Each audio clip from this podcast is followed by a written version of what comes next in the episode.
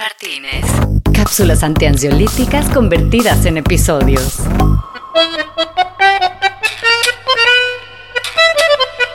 Estas empresas, a las que les interesa el país, presentan a El Pana Arrechedera en El Martínez.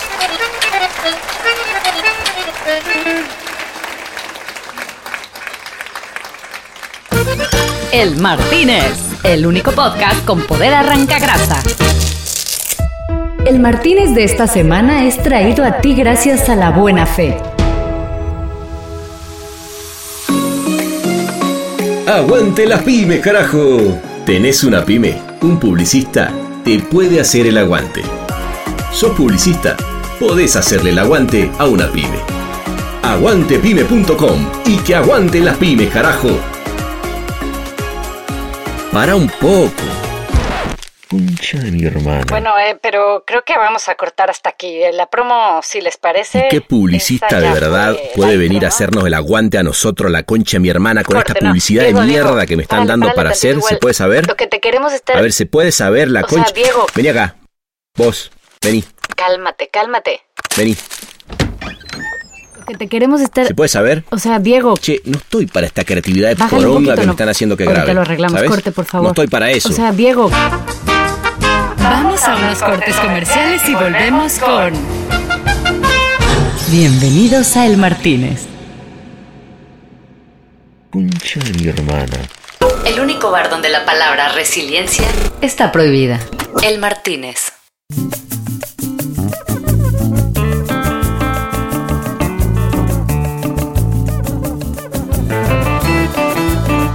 Una noche más de sabrosura tropical en verano eterno. Ese día la cosa estaba lenta en la barra del Martínez, venía lenta porque con la ida de François el servicio, bueno, decayó un poco mientras todos se adaptaban al nuevo metre Gastón, que por lo visto no es un tipo muy exigente que digamos. Por suerte, hablé con Fanfan, que es la gerente del hotel, y mandó el doble de mesoneros para recibir a la multitud que se juntó en las mesas cuando supieron quién era la invitada de esa noche. Ella tiene una manera de pensar desde un lugar muy personal que la ha llevado a hacer cosas desde la pasión. eh, poderle cambiar un poco la, realidad a un otro que de alguna manera eh, podrías haber sido vos. Y a mí me prende fuego, me conmueve, me convoca, me dan ganas. Pienso, ¿cómo mierda no lo voy a hacer si lo puedo hacer? Eso es lo que yo pienso. Ella es una estratega y creativa digital independiente que escribió el libro Twitter ¿Qué mierda hacer con él? Sí, así se llama. Y que incluye 140 consejos para que las marcas tuiteen como unas campeonas.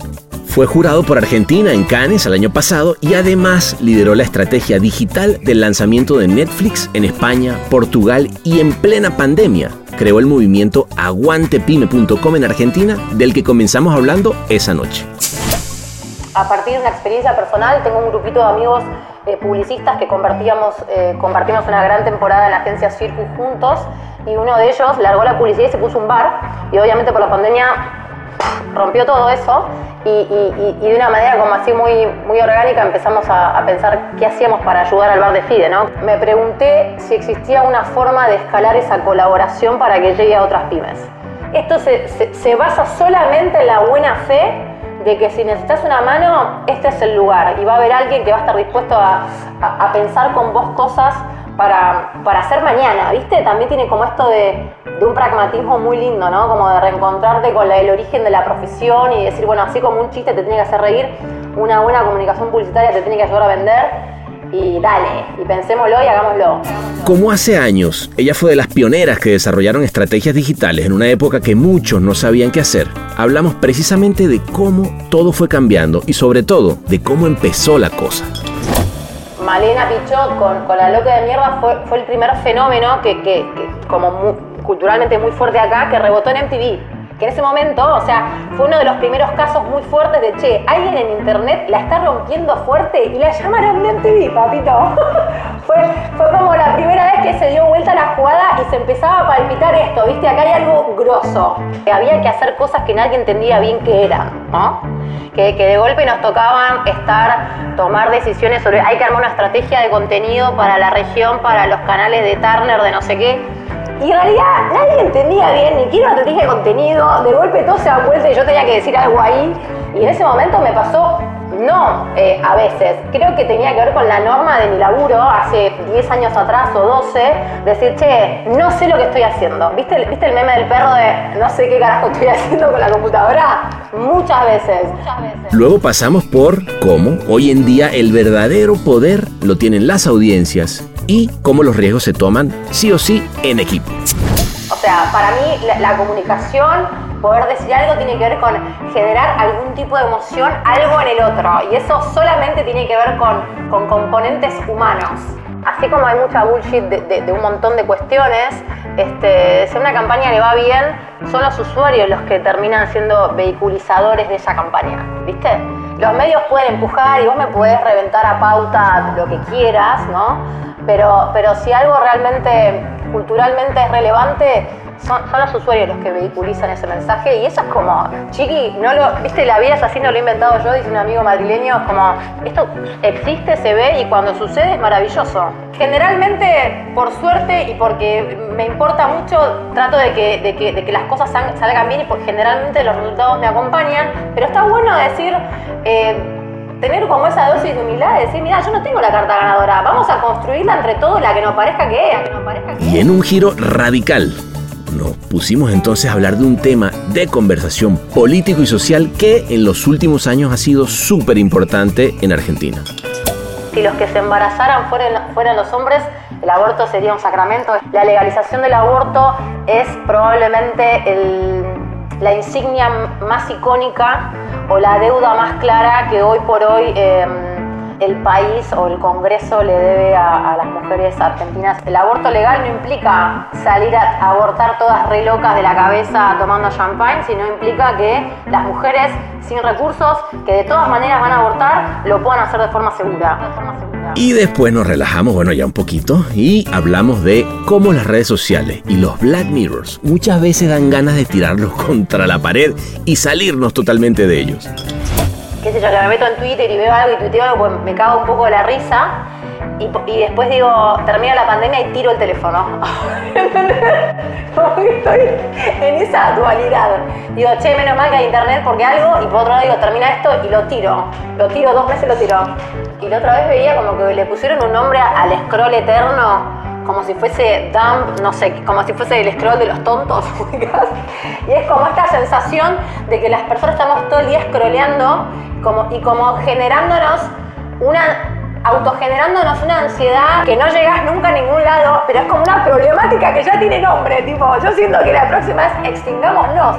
Y bueno, terminamos con lo que le dio el título a este episodio, que tiene que ver con un momento en el que la vida le puso de esas oportunidades de oro, ya sabes, de esas que te ponen y dicen, ahora vas a jugar en primera. Y cuando aprendió, una gran lección. Em, me dice, ¿querés venir a liderar el lanzamiento de Netflix en España? Y yo dije, ¿what? ¿what? ¿Viste como esa cosa que decís? A la vez digo, por supuesto que sí, Alonso, voy a ir. Y por dentro decía, ¿what? Yo no sé cómo se lanza Netflix en España y Portugal, ¿ubicás? Pero yo realmente no sabía qué había que hacer. Y después te das cuenta que aprendí a tener como la misma cuota de confianza que de miedo. Tipo, cuando tengo un poco de miedo, me invento la misma cuota de confianza. Te toca jugar en primera o en la otra o en la que no y, bueno, estamos todos tratando de hacer lo mejor que podemos y ese es el premio, hacerlo lo mejor que podés. Bueno, listo. Comienzan a rodar los gin tonics como siempre por la casa las mesas están casi todas llenas, pero sabes que a ti te guardamos esta sillita acá en primera fila. Así que aprovecha que viene llegando la copita para que la alcemos y brindemos por esta noche, porque ella es Ansu Muraka. Elmartinez.net, un podcast retro del futuro. ¿Cómo estás? ¿Cómo estás, Ansu querida? Estamos, pero muy bien. Estoy muy bien. Muy bien. Ansasu, Ansasu, ¿verdad? Estoy mal con ese nombre, ese es el nombre. Aranzazu, Aranzazu. Aranzazu, o sea, con el acento en la primera A, Aranzazu. En la, segunda, es drújula, Aranzazu. Oye, este, ¿y ese, ese eres, tienes, eres vasca o...? Correcto, hija de vasca. Hija de vasca. Mi madre, hija de vasca.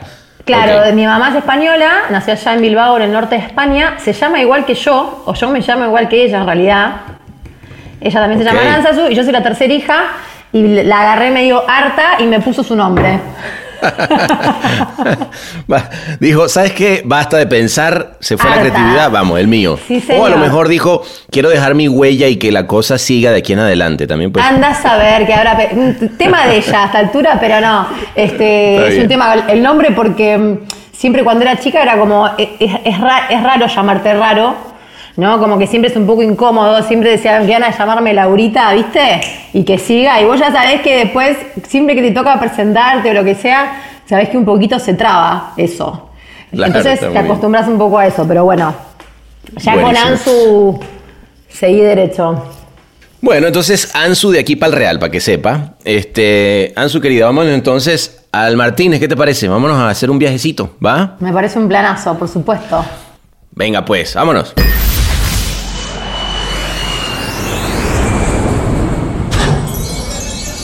Bienvenidos a El Martínez. ¿Qué le servimos para empezar?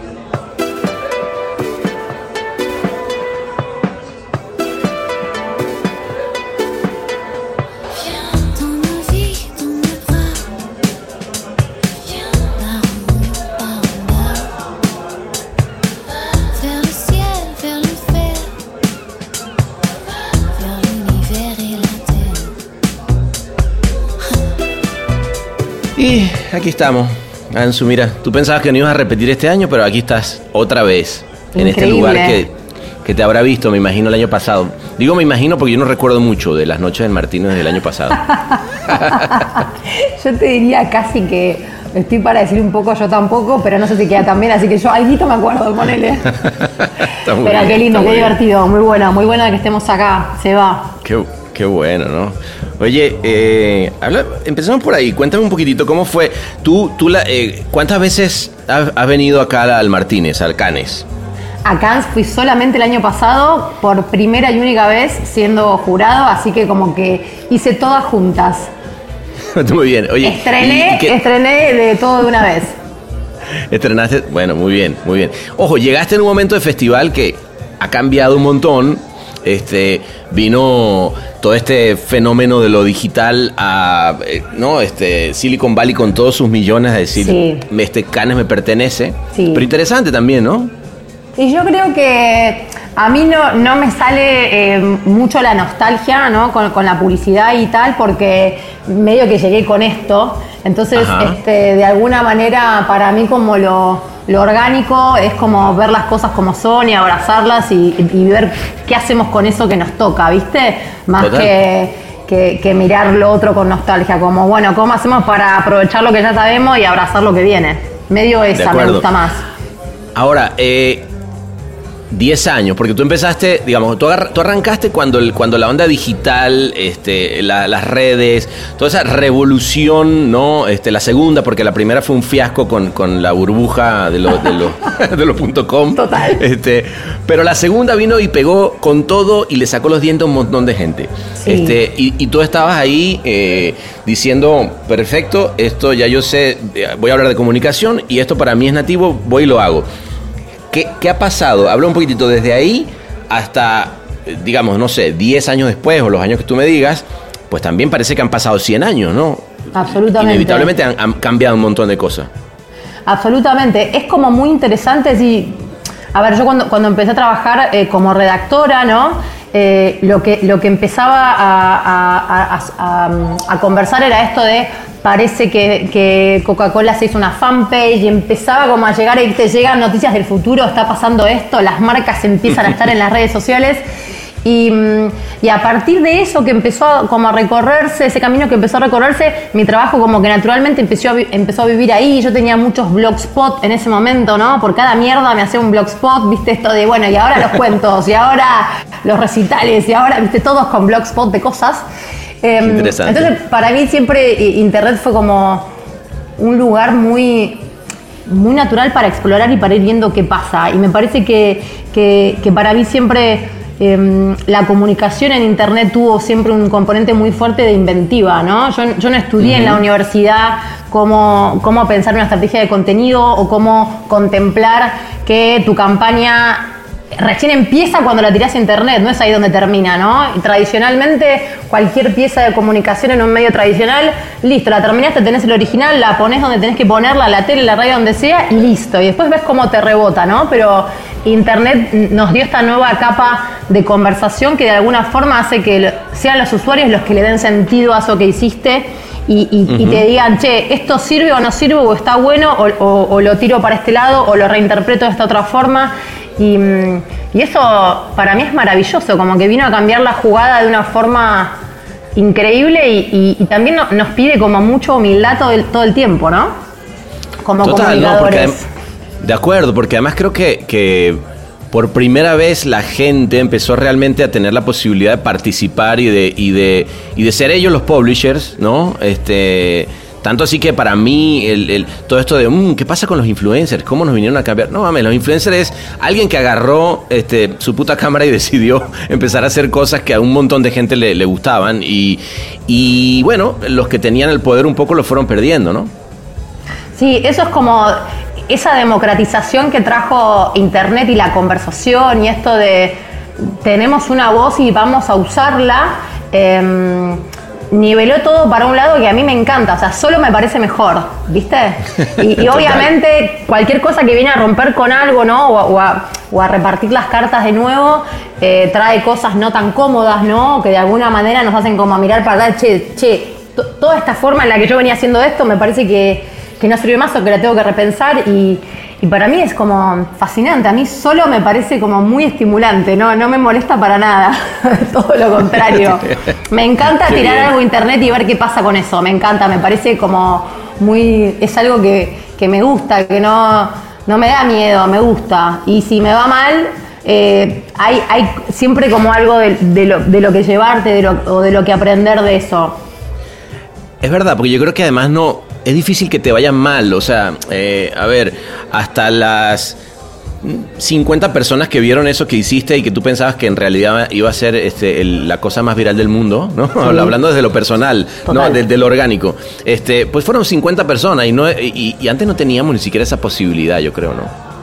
Es que tenés un input que antes no existía, entonces eso también eh, tiene un valor muy bueno. Todo tiene, tiene señales, hay como todo el tiempo señales, ¿viste? Como señales muy concretas, ¿viste? Y, y también como que, así como hay mucha bullshit de, de- de un montón de cuestiones, este, si a una campaña le va bien, son los usuarios los que terminan siendo vehiculizadores de esa campaña, ¿viste? Claro, los medios claro, pueden claro. empujar y vos me podés reventar a pauta lo que quieras, ¿no?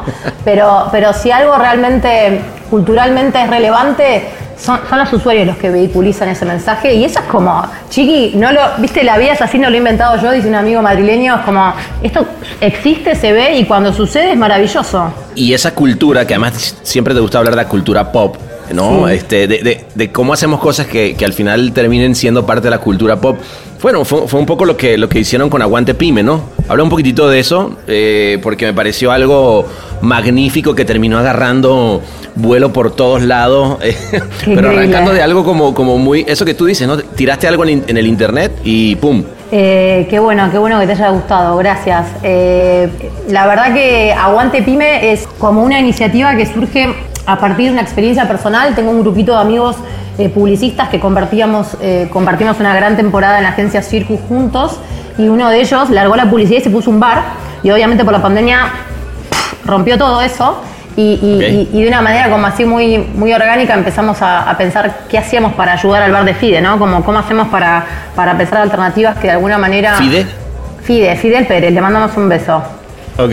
Y, y- y bueno, y a partir de, de- de- de ver como muy de cerca la importancia de la comunicación en una pyme, en una situación así tan extrema, ¿no? En un negocio chico, como poner en valor, che, acá tenemos una herramienta muy potente que puede cambiar la jugada mañana y ayudar a que la rueda no esté tan, tan, tan paradísima.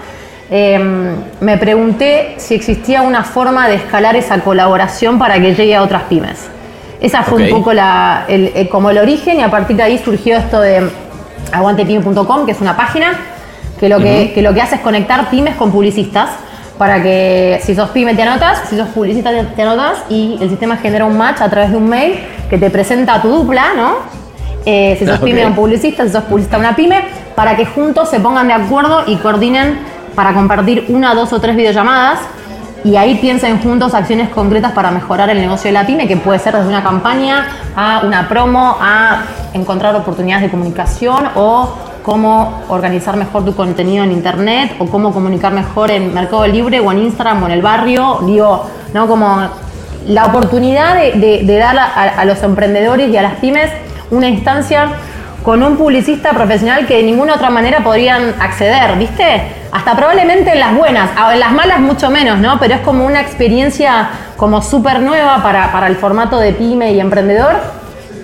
Y la verdad que lo que pasa es maravilloso porque eh, se anotó muchísima gente y se sigue anotando mucha gente y, y rápidamente es muy lindo ver cómo, mm, viste, en el momento cuando les compartí la idea a mis amigos y fueron los que, los que colaboraron para hacerlo, los chicos de Boulevard 4, Rosalito Muñoz, Javi, Oki, Fide, bueno, muchos amigos que me ayudaron a, a hacerlo, a lanzarlo.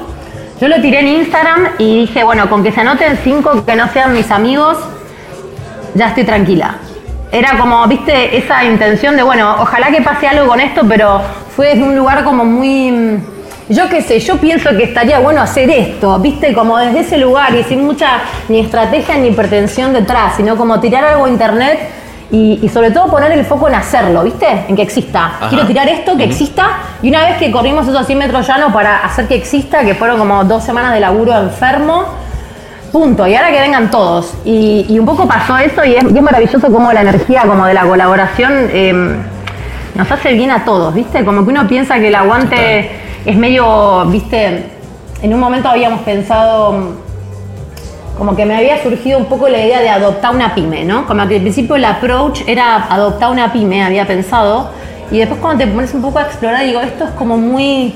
Primero eh, tiene mucha carga de a largo plazo, ¿no? Como puede ser medio pesado Claro, adopta la. adoptala. Y yo digo, no, lo, lo- lo que no queríamos era generar esto de que los publicistas sientan que esto es un compromiso a largo plazo y que estamos todos explotados por la pandemia y quién quiere hacerse cargo de alguien ahora, que estamos hartos. Entonces Claro. apareció esta figura del aguante que es como mucho más, más mutuo, más alegre, Más ligero. más ligero. Claro. Y esto de la unidad de colaboración de, bueno, una, dos o tres videollamadas y, y ya. Y después cada uno eh, hasta donde pueda.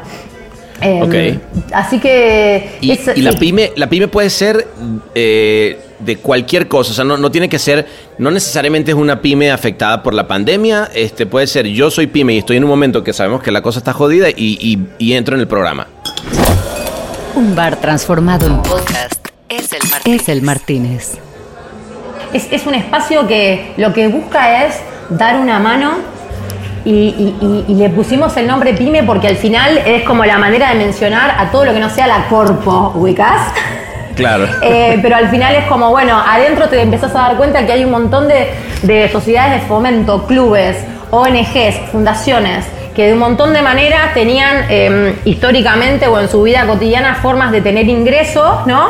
Y que a partir de la pandemia se les cortaron esos ingresos por un montón de motivos. Entonces al final, Aguante no tiene requerimientos sobre me tenés que mandar la cosa de la FIP para que te dé una. ¿Viste? Eras como, está armado para. Claro.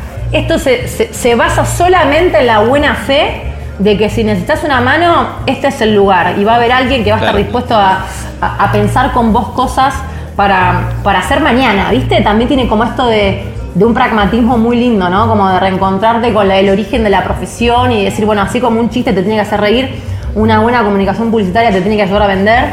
Y Claro. dale, y pensémoslo y Claro. hagámoslo. un volver a las bases ahí eh, interesante. Y a ver, pero no- un aguante pyme no nace eh, porque salga y dice, "Mm, qué bueno, esta idea eh, es una idea que seguramente va a hacer que mi carrera, o sea, nace desde otro lugar, ¿no? Desde un lugar eh, de comprometido con un amigo que estaba necesitando algo en ese momento y, y con una persona que dice, oye, ¿sabes qué? Esto no, no tendría por qué quedarse solamente en una persona. ¿Qué, qué pasa ahí? O sea, ¿cómo, ¿por qué te interesa esa parte eh, social, ayudar? ¿Cómo llegas tú hasta allá? Más allá de que, de, de- de- de que te encante la cultura pop y que las redes sociales seamos todos súper buena onda. Me gusta, qué buena pregunta. Eh, a ver, eh, yo creo que, que de alguna manera eh, la pandemia y, y- e Internet en general tiene un espíritu muy, muy claro de, de colaboración, ¿no? Que eso es como un input que, que- que aprendí de Internet, esto de al final te podés juntar ahí a compartir lo que quieras, ¿no? Conocimiento, apoyo, lo que sea. Y mm, creo que la pandemia de alguna forma no- nos quebró a todos un poco emocionalmente, ¿no? De alguna manera, como a- algunos más, algunos menos. Eh, yo, yo también entiendo que tengo un lugar de privilegio en el cual no tenía que estar preocupada por pagar las cuentas. Entonces me pude dar el lujo de pensar, che, tengo un- me queda un restito y estoy mal y estoy deprimida porque la pandemia es horrible, pero hay gente que lo está haciendo mucho peor que yo y yo tengo un restito para, para salir a proponer algo, ¿no? Y- Claro, y, y- claro. y- y tiene que ver con eso, con la posibilidad de habitar cierto rol de privilegio. Y decir, pero mirá cómo, no- ¿por qué, ¿por qué motivo yo no lo haría? ¿Qué pitch tan importante? ¿Qué campaña de mierda completamente que nadie le va a importar tengo que hacer esta noche que no sea un puto proyecto para tratar de ayudar a la puta, perdón, estoy diciendo puta dos veces en la misma oración. No, no, no, pero La me parece muy con- con- No, hay que ponerle eh, eh. vehemencia a la vaina. Es que tiene que ver, eh, es, es como lo que pienso de las cosas. Me parece que, que- que- que- nosotros laburando, eh, es muy difícil a veces encontrarle un sentido al trabajo, un sentido eh, profundo al trabajo, ¿no? Más allá de hacer un, Claro. un contenido que te parezca entretenido o que de alguna manera ayude al negocio de la marca, que por supuesto vas a querer ayudar porque tiene que ver con, con, con, el, con el- la base de, de tu profesión, eh, poderle cambiar un poco la, la realidad a un otro que de alguna manera eh, podrías haber sido vos. Y a mí me prende fuego, me conmueve, me convoca, me dan ganas, pienso, ¿cómo mierda no lo voy a hacer si lo puedo hacer? Eso es lo que yo pienso.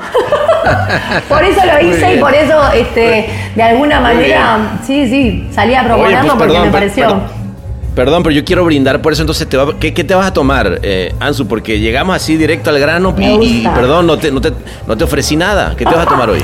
Yo me voy a tomar un gin tonic, se va como Gin corresponde. tonic.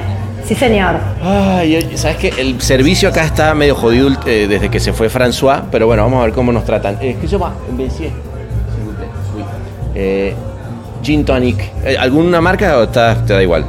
Eh, yo creo que si hay Bombay estoy bien. Bombay, Bombay. Du a Bombay, s'il vous plaît. Merci, merci beaucoup. Este, no, hay que, hay que brindar. Me De- encanta. después de, de oír, de oír esa, esa vehemencia social y de ayudar, pues cómo no, carajo. Bien ahí, vamos ahí. Salud entonces. Muy bien. ¿Sabes qué? Me, me recuerdas un poco, eh, tienes a, a la loca de mierda, ¿no? Sí, claro, vale, vale, Pichot. La Male Pichot, que yo la fui a ver, fíjate que yo tengo una relación con Argentina, yo fui mucho a, mm, a Argentina varias veces a hacer varias cosas allá y, y particularmente del stand-up me hice súper fan. Y Malena Pichot me encanta, que además pues también fue bastante de un fenómeno de internet, ¿no? Como, ¿tienes, tienes un poco ese caso? ¿Cómo, cómo fue eso? Absolutamente. Y bueno, Malena creo que, que ahora como que se llama a sí misma la abuela youtuber. Exacto. Porque Porque además ahora tiene como unos canas y... La abuela youtuber y aparte es como tal cual, porque la tipa, viste, em- cuando empezó a aparecer era como nadie usaba YouTube como una plataforma de entretenimiento. YouTube era como, estaba como súper emergente y en Argentina nadie lo usaba como un lugar de, de entretenido, como, un- como un- de entretenimiento y un lugar de, listo, este es mi canal. Me cago en la Claro. tele, este es mi canal, este es mi canal de YouTube. Claro. Y, y- y yo creo que fue em, Malena Pichot con, con la loca de mierda fue, fue el primer fenómeno que, que- que como culturalmente muy fuerte acá, que rebotó en MTV. Que en ese momento, o sea, fue uno de los primeros casos muy fuertes de, che, alguien en internet la está rompiendo fuerte y la llamaron de MTV, papito. fue, fue como la Claro. primera vez que se dio vuelta Yo- la jugada y se empezaba a palpitar esto, ¿viste? Acá hay algo grosso. Esta Claro. boludez de internet, ¿viste? Lo estamos mirando mucho más de los que pensamos que lo estamos mirando. Y alguien en MTV hizo su trabajo, googleó donde tenía que googlear, ¿viste? Y ahí cre- creo que fue como el origen un poco de. o, o- o las primeras pistas de que se estaba empezando a dar vuelta un poco la jugada. Interesante. De consumo, de Y- y- consumo, sí. Y me imagino que tú en esa época justamente lo que estás hablando, porque eh, si fuiste de esas pioneras que realmente empezaron a hacer como.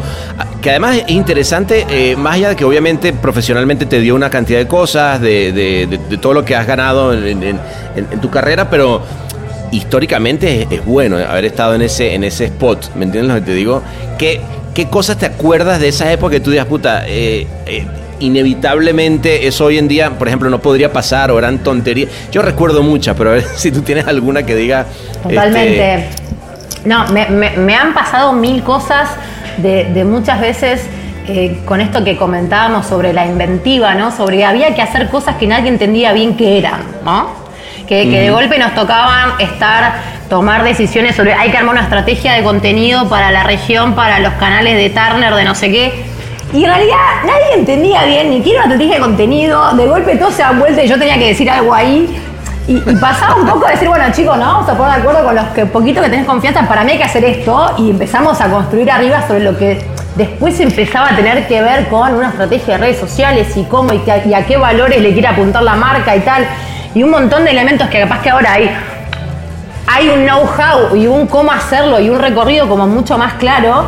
Y en ese momento me pasó, no eh, a veces, creo que tenía que ver con la norma de mi laburo hace 10 años atrás o 12, decir, che, no sé lo que estoy haciendo. ¿Viste, el- ¿Viste el meme del perro de no sé qué carajo estoy haciendo con la computadora? Muchas Claro, veces. Eh, tengo un- un- una anécdota, me acuerdo que había una agencia muy chiquita.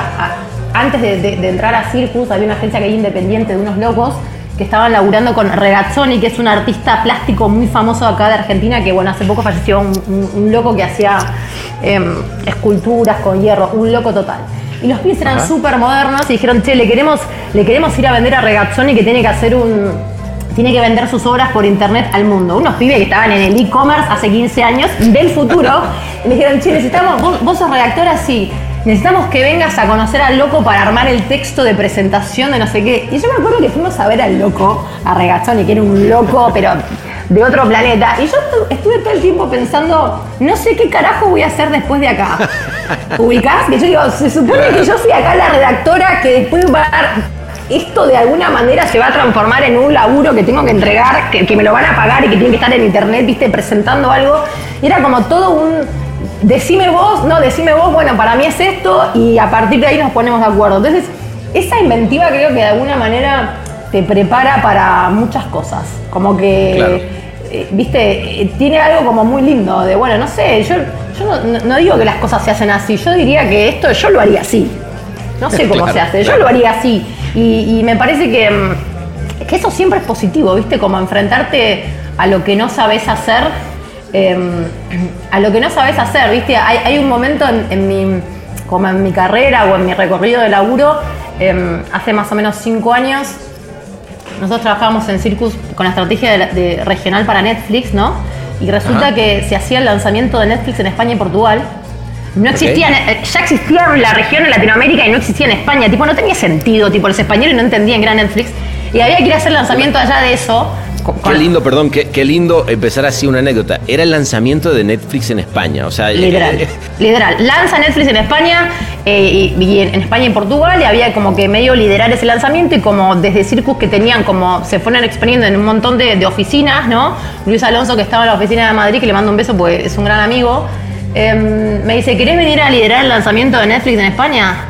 Y yo dije, ¿what? ¿What? ¿Viste como esas cosas que decís? A la vez digo, por supuesto que sí, Alonso, voy a ir. Y por dentro decía, ¿what? Yo no sé cómo se lanza Netflix en España y Portugal. ¿Ubicás? Claro, claro.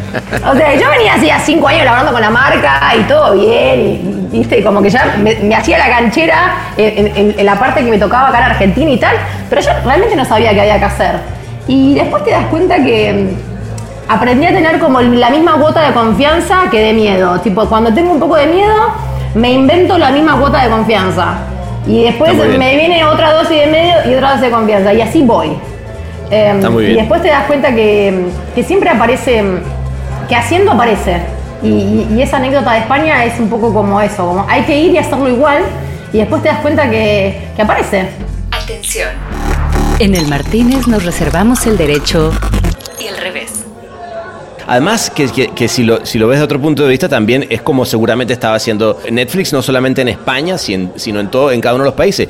Pensemos que, cualquiera de esas empresas pasaron por un momento muy parecido al que tú estás diciendo. Todos nos imaginamos que, que está el gran ejecutivo no de Netflix que la tiene Absolutamente sí, que- absolutamente. absolutamente.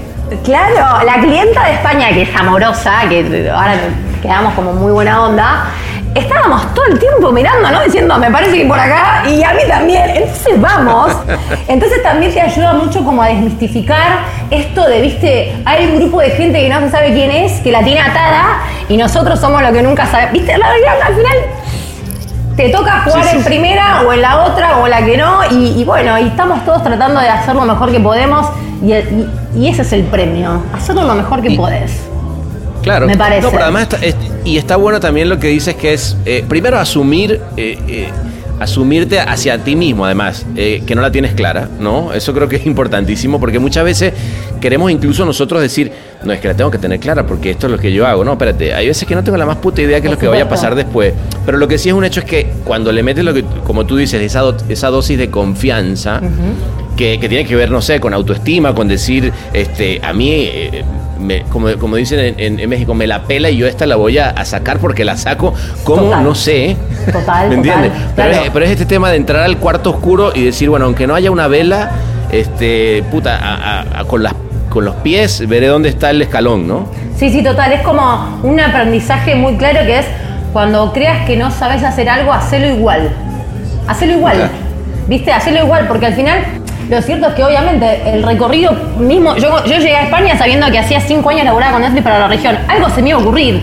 ¿Viste? Pero es como encontrarte frente a un desafío muy grande, ¿no? Que bueno, esto no se hizo. Bueno, hay que hacerlo y alguien lo tiene que hacer. Y también como, ¿viste? Aprender a pensar, bueno, alguien lo tiene que hacer.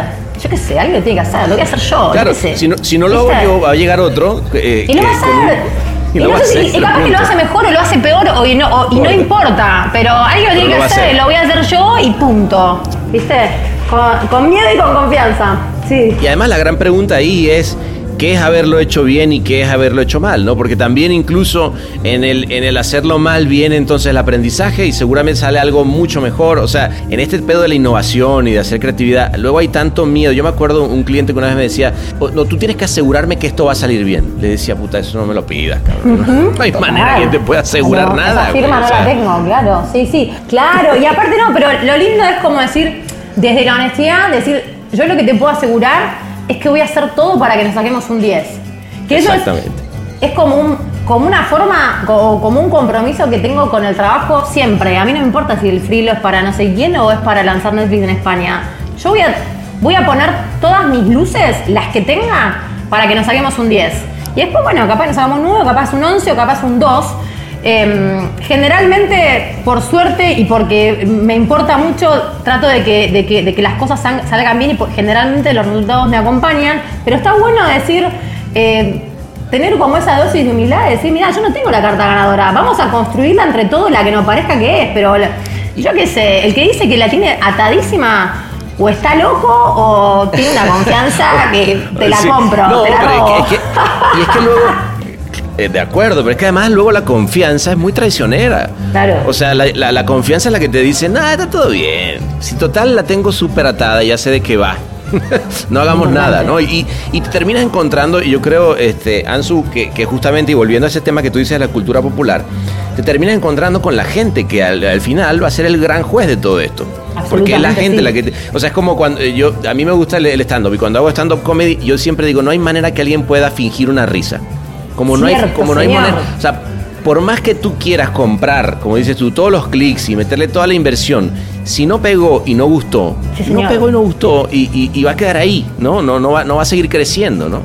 Sí, sí, eso es- esto que decís me encanta porque es como un ejemplo muy, muy fácil de, de- de trazar como en paralelo con lo que pasa con, con un contenido o con algo que, que realmente pica o tiene, o tiene un buen rebote o no pasa nada, ¿no? Si, si hay un chiste que está bueno, la gente, hay alguien que se va a tentar y punto, y eso no lo puedes inventar.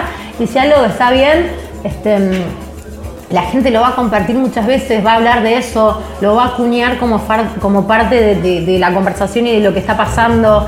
Eventualmente será noticia, rebotará en otros lados. Eh, Ujú, es, como, es como muy lindo eso también de, de internet, que es como acá la única verdad la tiene la pantallita. Tipo, yo te puedo decir que soy una genia, soy un desastre, pero hay, que ver, hay, hay que entender lo que está pasando para, para tener la respuesta verdadera. La respuesta, la respuesta final la va a tener siempre la audiencia. Y es jodido que además hoy en día tenemos la data.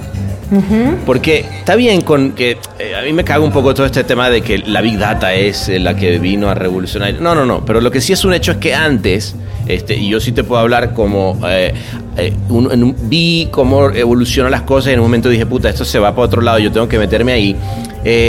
Todo era mucho más subjetivo, ¿sabes? No, sabes que mi, mi, mi hijo dijo que vio el comercial, le encantó. Este, eh, eh, le ponías el billboard cerca del, del director de marketing para que lo viera y dijera, wow, ahí está mi campaña.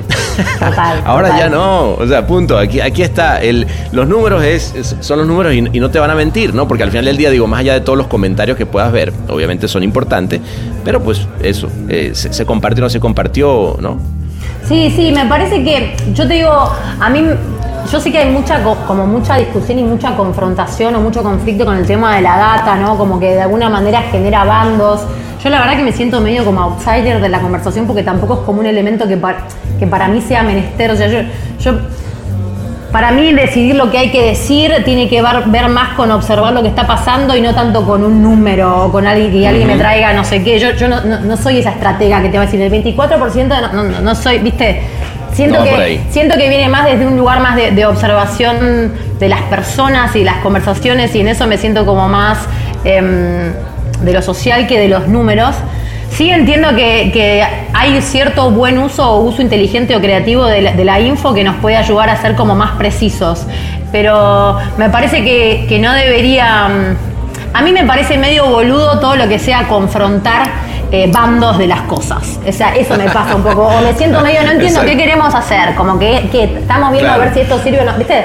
Pero a ver, Como- algo interesante de lo que estás diciendo, que, que se, le ha se le ha, todo este tema de, la- de esta discusión en particular, eh, como que de pronto ha llevado también a que la gente diga, eh, ¿sabes qué? no le hagas caso a ese instinto. ¿no? O a ese, a ese, a ese feeling que, que aprendiste ahí en la calle eh, esta mañana que fuiste a, a comprar el pan. Y tú dices, puta, güey, si, si me dices que me quite eso, entonces renuncio porque al final del día pues no, no sirvo de nada. Estoy totalmente de acuerdo con vos. Siento que ese instinto es la base y el pilar fundamental de poder generar una emoción.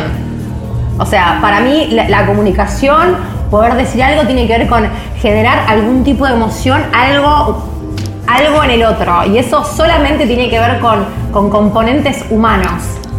Y, De acuerdo. y- y ahí, ahí sí es como, eh, como que no la negocio. La de no, no, la de la panza no es, ahora es esto. Yo qué sé. Tiene que haber siempre una persona dándole sentido a las cosas. Si, si no hay una persona dándole sentido a las cosas, poniéndole corazón a lo que querés, ¿viste? Si, ¿Viste? Por más de que me pongas un titular hermoso, si no hay una persona ahí tratando de, de, Sí, de darle sí, esa sí, carga y ese sentido, no hay nada. Sí, y, y a veces pasa, y, y última vez cada vez más, que pasa en este pedo de eh, querer eh, meter a, a la gente en un número, ¿no? Y a mí eso me jode un poco. Yo, yo he estado viendo también, eh, en Argentina se ha dado mucho el tema de la discusión, o sea, el tema del aborto ha sido rudísimo, ¿no? Cuando, ahorita hablando de bandos, ahorita hablabas Sí, de claro. bandos, de quién, quién está a favor, en contra. Sí. Este, ¿tú- ¿Tú qué onda? ¿Estás a favor, en contra? ¿Cómo te va, no te va? Yo estoy absolutamente em, a favor de la legalización de- del aborto, que es algo que, que se viene militando acá en Argentina hace como 15 años. Yo, la conversación se volvió más mainstream, si querés, mm, de 5 años a esta parte. Y, Pero y dame un po- poquito de contexto, sí. porque yo lo veo mucho desde afuera, quizás en las noticias. eh, hablo de repente, pero la verdad es que no me pongo con mis amigos argentinos. Eh, Por Lo llamo y supuesto. digo, oye, ¿cómo va lo del aborto? Eh, Por Le digo, supuesto. ¿cómo estás tú? Y. Pero sí, dame un poquito, ¿por qué, por qué ha sido tan, tan importante últimamente que he visto eso? Creo que, que tuvo que ver un poco con una combinación de que de alguna manera la conversación feminista eh, se volvió mainstream a otra escala, ¿no? Como esto de, de- de- En de el mundo, entender que las mujeres y la diversidad y, y la- y la- y las, minorías eh, necesitamos igualdad de derechos y oportunidades y representación y etcétera. Y creo que eh, la legalización del aborto es probablemente el- la insignia más icónica o la deuda más clara que hoy por hoy eh, el país o el Congreso le debe a, las mujeres argentinas y a las personas gestantes, que tiene que ver básicamente con esto de lo desparejo, ¿no? Lo desparejo que implica esto de que em, solo por, por ser las personas que tenemos la capacidad de gestar, no poder decidir por- sobre nuestros cuerpos, que obviamente si el aborto, si, si los que se embarazaran fueran, fueran los hombres, el aborto sería un sacramento, esta frase no es mía, es de una persona que respeto mucho y que me hace reír y que es que, y, y no tengo ninguna duda que, que No la, no la había oído esa frase, pero está el buena. aborto sería un sacramento, esto es como muy claro, entonces bueno... Por ahí sería, por ahí sería hasta un mandamiento. No tengas ninguna duda. No, no, no tengo ninguna duda. Y, y- y la verdad es que yo tengo un compromiso muy fuerte con, con- me convoca mucho el tema y, y esa legalización, sobre todo entendiendo que eh, el, el aborto legal no implica salir a, a abortar todas re locas de la cabeza tomando champagne, sino implica que las mujeres sin recursos, que de todas maneras van a abortar, lo puedan hacer de forma segura. Entonces esto al Claro. final tiene que ver con una, con una cuestión de... de desigualdad y, y de salud pública y no tiene que ver ni con una cuestión ni moral, ni religiosa, ni, ni ninguna otra cosa. Es como solamente van a morir menos mujeres, eh, no, no van a abortar más. Un toque de hola la con un poquito de truco truco. El Martínez. Estoy de acuerdo en eso que dices porque eh, luego quien está en contra es verdad que a veces dice, bueno, pero acá cómo vamos a empezar a, dar permiso para que, ay, a ver, como que si ir a abortar fuera eh, algo como comerse un dulce, ¿no? Como que si quien aborta no pasa un proceso dolorosísimo, eh, eh, físico, psicológico. eh, También te diría que, que creo que, que mucho, eh, por supuesto de- de- debe ser una experiencia por la que preferiría no pasar, honestamente, ¿no? Pero también creo que hay una cuestión de, de sufrimiento. Creo que lo más fuerte tiene que ver con la clan- clandestinidad. Toda la connotación más de mierda y dolorosa y, y punitiva tiene que ver con estar haciéndolo de manera clandestina. Y yo creo que si a nivel co- Con lo social, perdón, ¿te, te refieres a lo social, o sea, a, la, a la crítica o a la, o posible, eh, o a la posible, el posible riesgo que tengas por ir? La, combi- la combinación de las dos cosas, dos no cosas. solo por hacerlo de manera clandestina, te arriesgás a que si tenés una, un aborto, aborto mal practicado no puedes ir a un hospital público porque de alguna manera puede ser denunciado, que de todas maneras eso existe y muchas veces, este, bueno, hay un montón de casos que, que tenemos que lamentar en esa dirección, sino también esta cosa em, que creemos que las personas nos sentimos con la capacidad moral de cuestionar lo que hace el de al lado. Y, y- y- y el hecho de que, de que el aborto sea ilegal hace que todos, eh, que, que muchas personas se sientan con derecho a señalar al otro por lo que decide hacer con su cuerpo. Que, bueno, yo lo, lo que pasa es que es un tema que, que- que de alguna manera me, me atraviesa un montón porque creo que deberíamos poder ya pasar a la conversación siguiente, ¿viste? Me parece perfecto. eh, pero no, no entre nosotros, sino como a nivel. Ah, yo dije, latino- puta, No, no, igual y como- toqué una tecla, no, perdón. no, pero digo, a- a- no, no, para nada, pero como a nivel Latinoamérica, ¿viste? Yo creo que en algunos casos en Argentina, a nivel región, pudimos ir avanzando con un montón de cosas, ¿no? Con, con la ley de identidad de género, con un montón de. con el matrimonio igualitario que, que cumplió 10 años hace poquito, pero creo que, la legalización del aborto es como una gran deuda que tienen con la sociedad y, y esperemos que falte poco para que, para que suceda, pero mm, la única que queda es como seguir generando como conversación para que haya, para que sepan que el foco está puesto ahí, viste que hay una presión social muy fuerte para que salga la ley y para que finalmente exista. Sí, yo creo que eh, lamentablemente eh, no solamente el aborto, sino yo lo, yo lo veo hablando con, con amigos en toda la región, todos los temas importantes, sociales, que, que- que estaban en la mesa, que, que tenían que atacarse, eh, como que han sido súper opacados con todo este tema de la pandemia, ¿no? O sea, creo que la pandemia también viene a, a ralentizar una cantidad de cosas, pero también por otro lado, creo que hay, una, hay un cambio, un set of mind donde la gente empieza, no sé si, si tú lo sientes, Hansu, pero como que de repente la gente está más sensible, como que, como que hasta Sí. aquel hasta, hasta aquel que veías que ni siquiera, que lo único que hablara de, de- de dinero, Sí. resulta que ahora habla de, de, no sé, de la energía, ¿no? Total, estamos todos hablando de la energía, pero te sigo total con ese feeling. Eh, es, que, es, que, es que sí, porque, bueno, es muy lo- yo creo que esto lo vamos a entender en serio capaz que en un año, ¿no? Con un poco, pudiendo mirar para atrás con un poco más de perspectiva. Siento que ahora lo estamos atravesando. Por eso a mí me pasa esto de de, la, la otra vez me acordaba esa frase, no sé si cuando éramos chicos, como que cuando aprendías a escribir te hacían escribir con lápiz antes de escribir con lapicera, como para Ah, sí, practicar, sí, sí. ¿no? Como que en el colegio pasaba eso, ¿no? Entonces me acordaba y digo, ahora es como el momento de escribir todo con lápiz.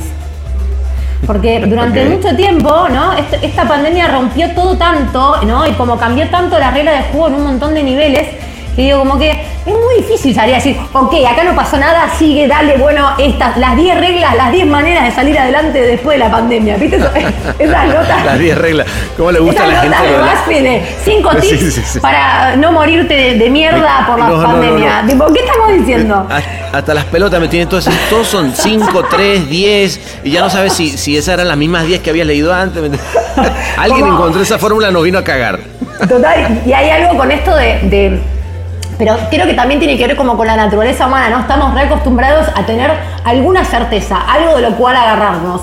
Y por primera Claro. vez somos las personas que, donde todo es incertidumbre, no podemos salir a la calle, no, no sabemos cuándo mierda de vacuna, todos queremos hacer cosas que no podemos hacer. Nos, nos sacaron como el único elemento humano que tiene que ver con dejarme una certeza.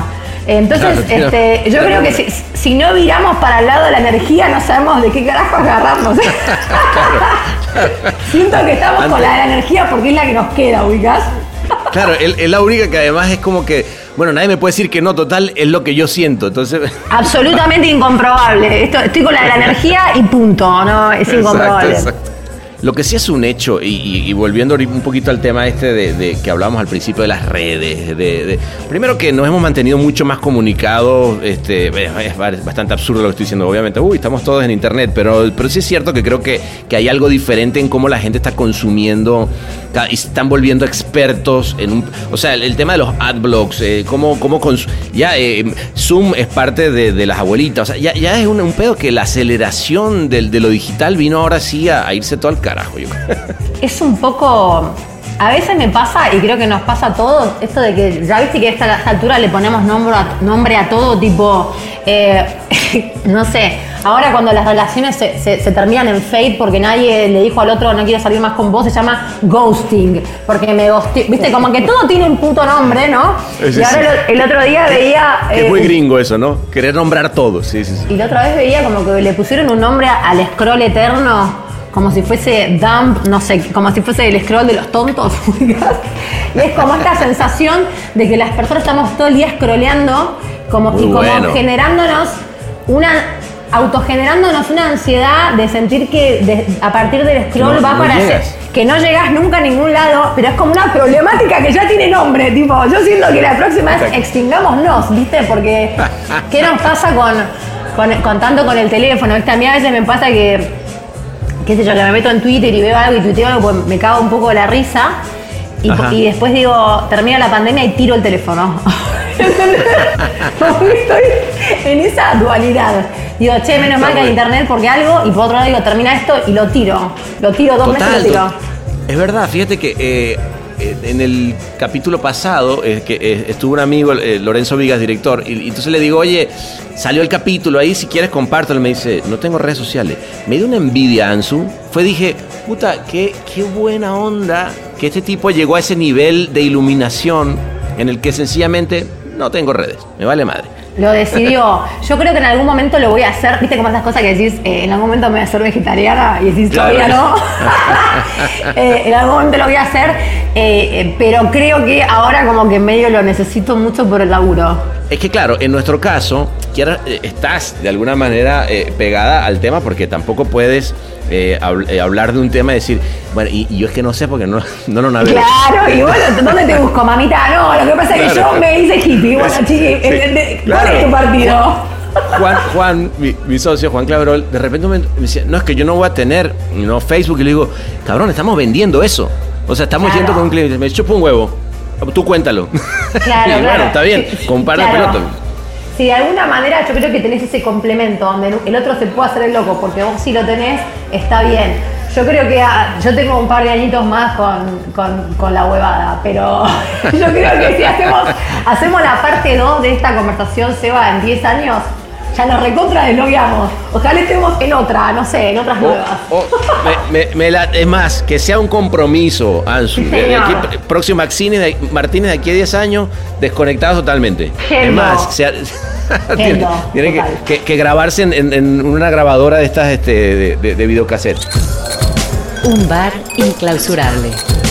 El Martínez. Cuéntame, cuéntame una, última cosa que, que te quería preguntar y que tiene que ver con Este tema de, de independencia, ¿cómo, ¿cómo vives? Yo tengo también mucho tiempo trabajando a distancia, ¿no? ¿Cómo, cómo pasó en, en tu cabeza ese chip? Tiene que haber habido como un, un bueno, basta. Sí, así como, como cortas con las redes y decir, Sí. Ok, eh, yo creo que la puedo hacer yo sola. O sea. ¿cómo te lanzaste a ese, a ese, porque es un, un cierto vacío, ¿no? El no sentir la jaulita de oro, ¿no? Sí, totalmente.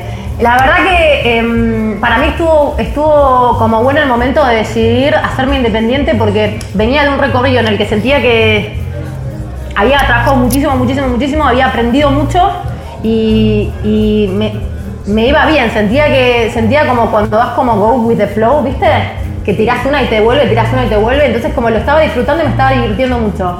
Después me Ok. pasé de agencia y, y capaz que ese flow no, no, no, no lo pude volver a experimentar de la misma manera, ¿no? Porque obviamente uno se encuentra con equipos nuevos, con marcas nuevas. Yo venía de trabajar muchos años con gente que al final había sido como un poco amiga mía, ¿no? Y, y habíamos como logrado mucho esto del bloque y de tener como una visión muy compartida muy, muy similar y tal. Y, la verdad que esa otra experiencia me sirvió mucho, primero porque conoces otras maneras de trabajar, esto de, de, mm, conocer a Strasnoy, que es como un icono de la publicidad, que de alguna manera, viste, te juntás a hablar 10 minutos y te vas con un refrán que inventó en vivo, viste, esto como de- como de aprender desde otros lugares, ¿no?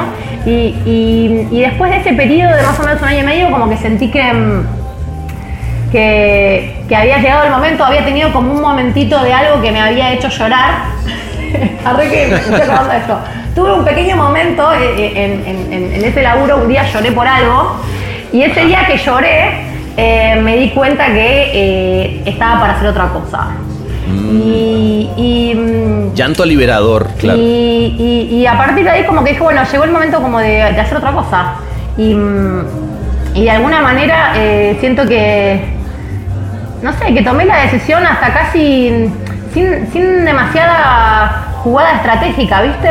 Eh, la verdad que económicamente estaba tranquila eh, y, también sabía que... mm, que dentro de todo como tenía como un recorrido que yo también en ese sentido como que te, siento que no actúo tanto desde el miedo, sino que actúo más desde la confianza, ¿viste? De decir, bueno, ya está, tengo que hacer otra cosa y algo va a aparecer, mejor me voy y empiezo mi camino y- y así fue. Y, y la verdad es que estoy como muy agradecida de, de haberlo podido hacer porque también me, me permitió trabajar con, con un montón de equipos distintos y esto de, de trabajar por proyecto te permite este, conocer mucha gente nueva, ir cambiando de dinámicas, trabajar con otros países. Este, Pude volver a trabajar con Madrid varias veces, yendo, y- yendo y viniendo. em, y la verdad que es como súper enriquecedor, ¿viste? Y, y, mm, y- y de alguna manera te metes en equipo y haces equipo y después salís y después volvés. Y la verdad que a mí me, me da como una dinámica y un pragmatismo que, que me gusta mucho más y que siento que mm, además es útil.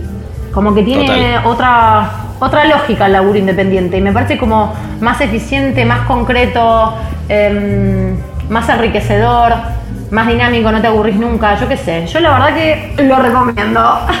No, total, total. No, ¿sabes por qué te, te lo pregunto? Porque yo, yo soy un convencido de que para mí, este, por ahí va el- por ahí van los tiros en el, en el modelo de lo que va a pasar en adelante. O sea, al final del día estamos en una industria de talentos, actuando en el modelo industrial, donde todos los talentos se meten en una fábrica y ahí tienen que darle, darle, darle durante X tiempo para. Y cuando al final del día eso mismo lo puedes hacer donde, donde quieras. Y, y no, y no es, estoy hablando del típico cliché de- del home office. O sea, lo que estoy hablando No, no, ahorita es de, es de que efectivamente todas las industrias creativas tienden a que la persona que está haciendo esto puede hacerlo en cualquier parte del mundo y, y- Por supuesto. y, y- y no necesariamente en relaciones permanentes. ¿no?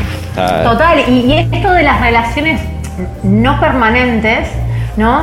Eh, y es algo que, que lo vengo viendo cada vez más, lejos de ser un inconveniente, está bueno que los componentes de los equipos sie- siempre haya gente que esté como muy pegado al cliente y muy pegada a la cuenta y con un know-how de ese recorrido muy fuerte, que lo hizo durante muchos años en otras agencias, y después siempre está muy bueno tener una mirada de alguien que venga y se sienta y diga, contame qué. total, Y yo ahora, eh, te entiendo. viste, me siento como muy jugando ese rol. Y la verdad que siento que, que- que está buenísimo porque como que el aporte es distinto y siempre una mirada de afuera eh, ve otras cosas que capaz que desde adentro no se ven y, y somos como Total. complementarios. La verdad que está, está buenísimo y, y me parece que un poco es la tendencia, ¿no? Que de a poco, em, creo que de, de a poco las marcas, ¿viste? Em- Empieza a aparecer el valor de las personas como en todo sentido, ¿no? La gente no quiere laburar con marcas, la gente quiere laburar con personas y, y así como no es lo mismo cualquier podcast o el podcast que haces vos, ¿viste? Es como esto de, bueno, vos qué haces, ¿viste? ¿Cuál es tu propuesta? Claro. ¿Vos qué haces? Eh, y eso para mí es súper valioso. Me, me encanta esta época en la que se dio vuelta y, y- y estamos como pudiendo evolucionar la figura de, viste, yo siempre digo como que no soy freelance, sino que soy independiente, porque me parece que hasta a nivel Es este. Está bueno autoperceptivo es distinto. O sea, yo, yo no soy una frilo que me tirás una cosa, viste, Claro, medio hasta casi desde la lógica de, che, estoy hasta las bolas de agencia, no, no sé cómo resolver esto, le revoleo este frilo a alguien. Viste, no, yo soy una profesional que tiene un recorrido y que, y que tengo una visión y, y ganas de hacer las cosas bien y, me encanta como compartir con, con, con distintos equipos y, me parece que las figuras de las personas independientes cada vez se ponen como más en valor y eso está... Me encanta. Total, me encanta total. que Y- así y- sea. y- me encanta, es más, me encanta y por eso vamos a brindar, porque además eh, te vamos a pedir. Yo te, yo te digo, Ansu, eh, salud. eh, de verdad, un placerzote este momento en el, en el Martínez o Martínez. Ya, ya. Luego últimamente me da por decirlo en francés, no sé por qué se me, me- no sé, me estoy acostumbrando. Me encanta. Este, se va. pero de verdad que, que, qué placerzazo. Eh, y ya sabes que acá, en, este es tu bar, ¿no? Por supuesto, este es mi bar a partir de ahora, eh, más que nunca después de esta conversación con vos, Seba. Así que gracias por invitarme, me, me encantó conversar con vos y, y ojalá que, que repitamos. Ya dijimos en 10 años seguro. Eso, es- eso ya está escrito. Así que Venga. muy bien. Muy bien.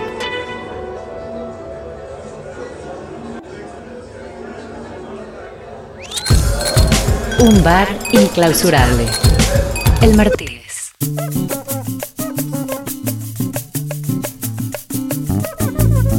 Te dije que iba a ser una belleza de noche, o no te dije. Bueno, nos tomamos otros gin and tonics cuando al final llegó nuestro queridísimo Nacho Zucarino con un montón de amigos más. Decidimos destapar un botellón de rosé de metro y medio para seguir chachareando, chicos, aquí entre anécdotas y risas. Y mientras estábamos en esa, me llegó un WhatsApp de François que me pidió que, por cierto, compartiera solo con los que se quedaran hasta el final. O sea, contigo. Aquí te lo dejo. Solo quiero decir que este año ha sido una hemorragia de placer poder compartir con, con todos y que eh, sí los voy a extrañar en, en, en San José, que, que los llevo a, a- todos en mi, en mi corazón. Ha sido... Eh, perdón, una, una disculpa. eh, eh, Estoy eh, un poco emocionado, pe- pero ha, ha sido una linda experiencia toda esta primera temporada y, y, y los voy a querer siempre un montón. Eh, eh, pura vida, pura vida. Allá en Costa Rica tienen su casa. C'est la ville, Martínez.